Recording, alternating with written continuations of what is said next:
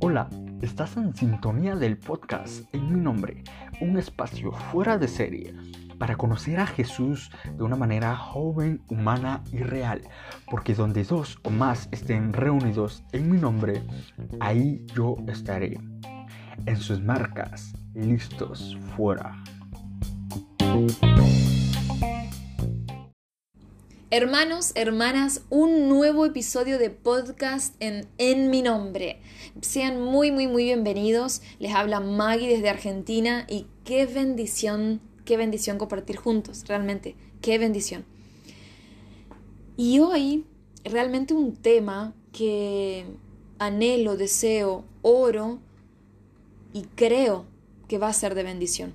Es un tema que tal vez si vos pensás, ah, no, bueno, este tema siempre lo escucho o siempre lo escuché porque realmente lo meditamos cada año, en cada cuaresma, en distintos momentos, eh, en ejercicios espirituales, etcétera, etcétera, etcétera, es un tema que como toda palabra de Dios no deja de ser sorprendente, movilizadora, profunda y siempre con un sentido nuevo, renovado. Es cierto, ¿no? Cuán cierto es que la palabra de Dios Em, es actual, siempre es actual. Así que vamos a compartir este momento juntos, pero primero vamos a llamar al Espíritu Santo. Ahí desde donde estés, vamos a cerrar un ratitito los ojos. Yo los estoy cerrando en este momento, de verdad, ¿eh? así que vamos a cerrar un ratitito los ojos y a pedirle al Señor que venga, que tome control de todo este momento. Te llamamos, ven Espíritu Santo. Hazte presente en nuestra mente, en nuestro cuerpo, en nuestro corazón, en nuestra alma. Disponlo todo de este momento, todo en nosotros, todo de nosotros, para que todo sea para la gloria y alabanza de Dios. Te necesitamos, nos reconocemos absolutamente dependientes de tu presencia, de tu mover, de tu manifestación. Llénanos, llénanos de vos, llénanos de vos para que a lo largo de este tránsito por la vida podamos realmente decir que es Cristo el que vive en nosotros, no más nosotros. Todo esto te lo pedimos por Jesucristo que es nuestro Señor. Amén. Bueno hermanos, arrancamos, vamos directo a este tema que seguramente ya lo escuchaste en unos domingos anteriores y es el desierto por el que atraviesa Jesús 40 días, tentaciones y finalmente victoria de Jesús, ¿sí? Así resumidito, pero la verdad que es un tema que, mm, bueno, lo estoy leyendo de Lucas, pero lo podemos encontrar en los Evangelios. Y en este tema de Lucas me encanta cómo dice en el capítulo 4 Jesús, lleno del Espíritu Santo, regresó de las orillas del Jordán. ¿Recuerdan ese momento glorioso? El bautismo de Jesús, se abre el cielo, habla Dios, este es mi hijo, mi predilecto, en quien tiene toda su complacencia. ¡Wow! Impresionante. Y seguidito de eso viene este momento. Y dice así, y fue conducido, ¿no? Jesús fue conducido por el Espíritu al desierto donde fue tentado por el demonio durante 40 días. Vamos a meditar este desierto. Vamos a meditar qué necesito yo en el desierto, qué necesito para atravesar este desierto. Pero hay una cuestión acá que me es fundamental por la cual arrancar. El desierto, la experiencia de vida de desierto, Estamos hablando de esas circunstancias de la vida que atravesamos que sinceramente son de adversidad. No va a haber un desierto eh, de holgorio, de alegría, de... No, el desierto nos va a poner sí o sí en una situación de incomodidad, en una situación donde Em, las circunstancias al nuestro, a nuestro alrededor van a cambiar, son distintas, no van a ser a lo que estamos acostumbrados a vivir. Esa en incomodidad en la que el Señor nos lleva, o sea, nos propone vivir, bajo la conducción del Espíritu Santo. Ojo, porque acá me parece que hay que diferenciar algo. Esos desiertos, esas situaciones áridas que nosotros pasamos, permitidas y conducidas por el Espíritu Santo, tienen un cierto fruto y producen algo. Pero ojo con aquellos lugares donde nosotros mismos nos ponemos justamente por estar alejados de la presencia de Dios. Y a veces culpamos a Dios de estar atravesando desiertos, épocas áridas, pero hemos sido nosotros los que abiertamente nos hemos alejado del sendero. Ahí no hay conducción del Espíritu Santo. Pero cuando nosotros estamos en un camino espiritual, buscando más de Dios, intentando una y otra vez seguir su palabra, seguir su voluntad, em, seguir sus mandamientos, permanecer como, como Jesús nos llama un montón de veces en Juan 15, permanecer en Él, entonces la conducción al desierto va a estar encabezada, así como también un pastor, como un buen pastor, va a estar encabezada por el Espíritu Santo. Así como pasó con Jesús, ¿no? El Espíritu lo conduce al desierto. Es decir, lo saca de, de, un, de su cotidianidad para un momento de tránsito particular en su vida. Y esto es importante. El desierto va a ser un tránsito, no va a ser permanente. O son 40 días o son 40 años, pero no es permanente. Es un tránsito, entonces esto va a traer paz a tu corazón si vos lo estás atravesando como yo. Yo siento atravesar un desierto hoy que creo que la primera sensación que tenemos en esa adversidad, en ese en esa circunstancia que cambió, que es distinta, que no es tan cómoda, es como si quisiésemos salir rápido, rápido, rápido, rápido. Pero ese tránsito en el Señor vamos a ver que tiene todo el propósito. No es porque sí, yo siempre digo que el Señor no da puntadas sin hilo. Tiene muchísimo propósito, muchísimo. Entonces el querer salir rápido del desierto, en impaciencia, lo único que va a hacer es truncar el proceso que Dios quiere hacer en nosotros. Y el tiempo que nos lleve el desierto, conducido por el Espíritu Santo, va a ser el tiempo que nuestro corazón necesita, nuestra mente necesita para ser renovada, para ser transformada, para ser purificada. Por eso no puede ser antes o no puede terminar después. Termina en el momento exacto en que Dios sabe que es lo necesario, el tránsito de desierto necesario. Y les decía que esta conducción hacia el desierto tiene muchísimo propósito en Dios, que va a ser un eco de verdad en la eternidad, de verdad. Porque hay el mayor propósito que tiene el desierto es que de él salgamos hijos de Dios.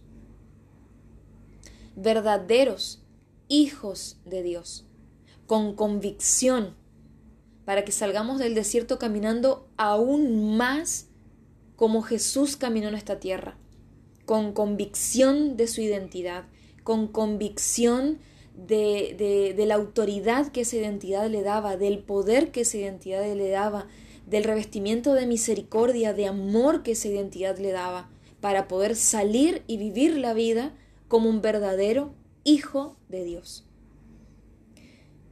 Pero para poder vivir esa vida es necesaria la muerte, la muerte interior. Para poder vivir una resurrección, porque Jesús del desierto sale para vivir una vida pública que termina en cruz y, y de luego en resurrección, en gloria, para poder vivir esa resurrección, empiezan por estas muertes que vivimos en los procesos de desierto. Porque en el proceso de desierto vamos a vivir como muertes, como muertes interiores, desapegos, cortes a cosas que no son cotidianas, pero que el Señor considera que necesitamos ser despojados, que necesitamos ser purificados incluso de cosas con las que venimos viviendo hace muchos años y creemos que ya son parte nuestra. El Señor eso viene a purificar para pasar nuestra vida y para pasar nuestra fe por un tamiz del que va a caer lo que es solamente verdadero y del que va a quedar solamente lo que es verdadero y más importante. Y aunque no creas, estos desiertos son necesarios justamente por ese proceso de purificación que tienen, para que quede en vos lo que es verdadero. Y esa verdad que va quedando en vos es lo que te va a dar libertad interior. Te voy a poner un ejemplo. Siento que estoy viviendo ese proceso de purificación en un desierto que realmente me descoloca en muchos sentidos. Y, y les decía que parece que quiero salir rápido. Pero cuando me doy cuenta que, por ejemplo, mucho tiempo de mi vida pensé que yo tenía una personalidad fuerte y un carácter fuerte, que cualquier desafío que el Señor me ponga, ay, yo lo pasaba por encima y, y, triunfaba, e iba para adelante. Me encuentro hoy en una situación en la que reconozco que por este desierto yo no era tan fuerte como creí toda mi vida, toda mi vida, hermanos, y yo ya tengo 32 años. Este desierto a mí me está dando una gracia muy importante, la de reconocer mi vulnerabilidad, de verme en esta circunstancia frágil.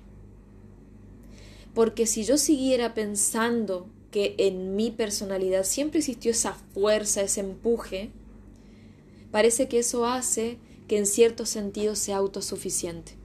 Y desde esta vulnerabilidad que yo experimento hoy, hermanos, lo único que me queda es darme cuenta que yo solo necesito de Dios, que yo que lo único que necesito es Dios, no yo misma, no mi supuesta fuerza, no mi supuesto, em, no sé cómo decir, envión. No.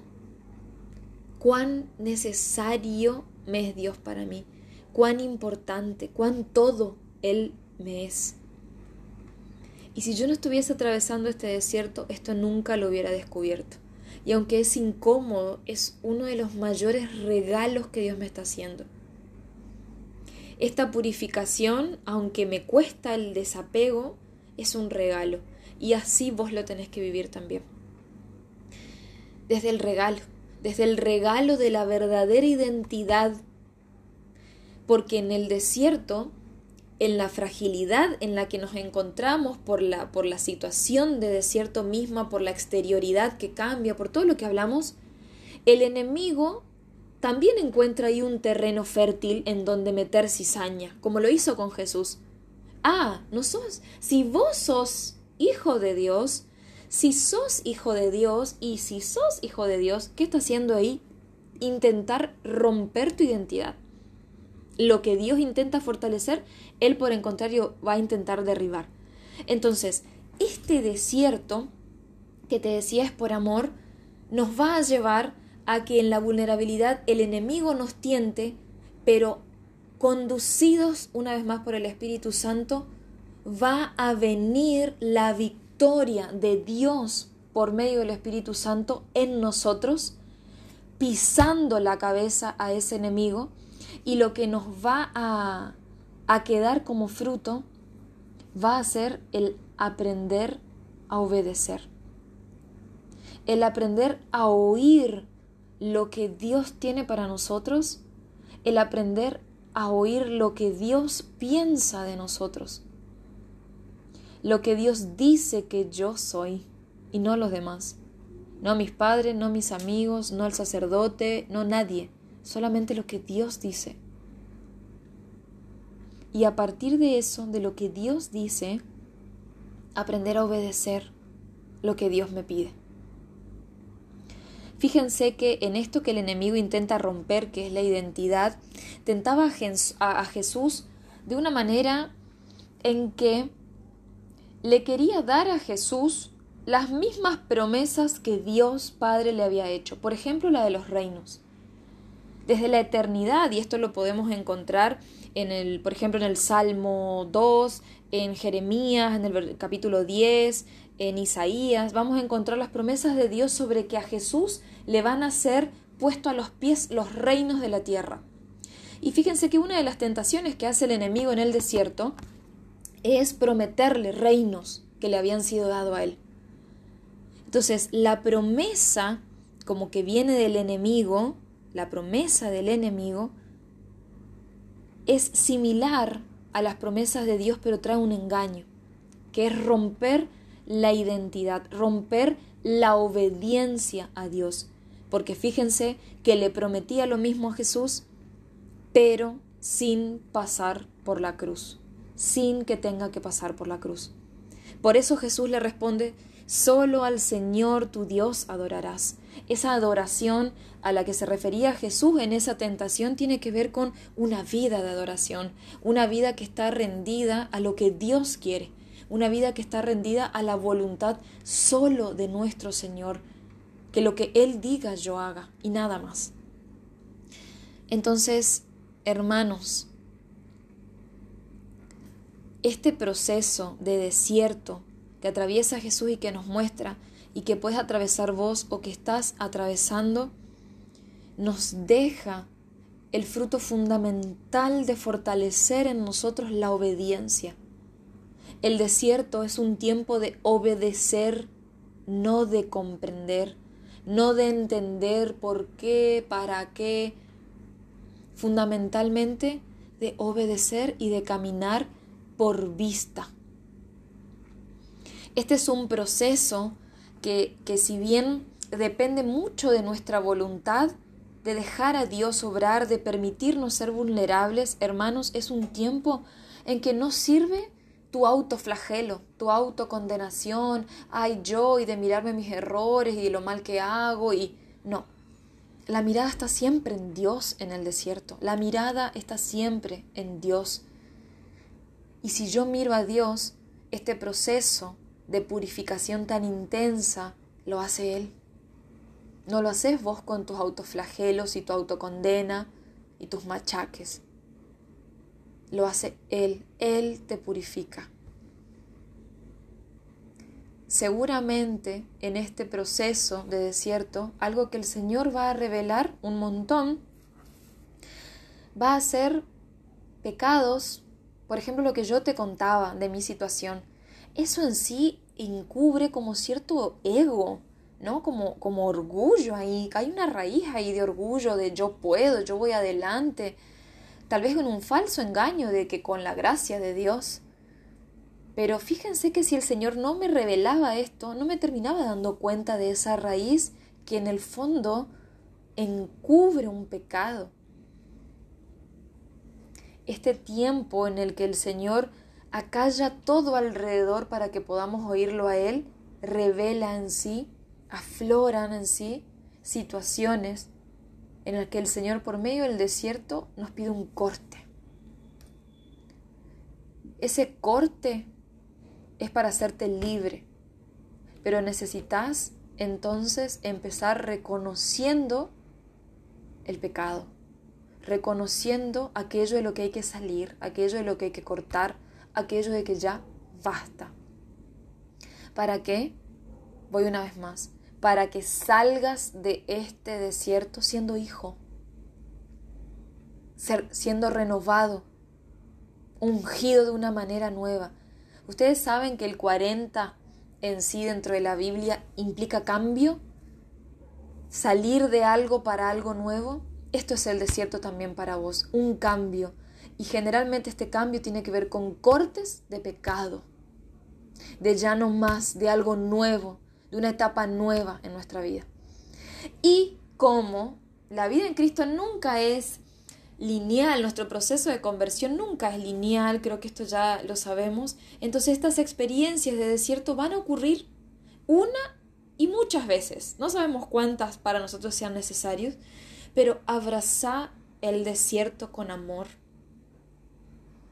Deja que Cristo en este desierto quiebre de alguna manera aquellas cosas aquellas durezas, para que en esa, en esa vasija que se quiebra pueda penetrar y residir, ser revestida la presencia, el óleo de Cristo. Y que por donde vayas, por medio de ese quiebre, emane la fragancia de Cristo. Qué hermoso es si nosotros lo pensamos así. Yo lo meditaba y decía, wow, y yo queriendo salir de esto, que en realidad es un tiempo de gracia, que me trae muchos frutos y también para la vida de mis hermanos. Entonces, quisiera que, que, recibas esto, este, esta meditación como un regalo de amor de Dios.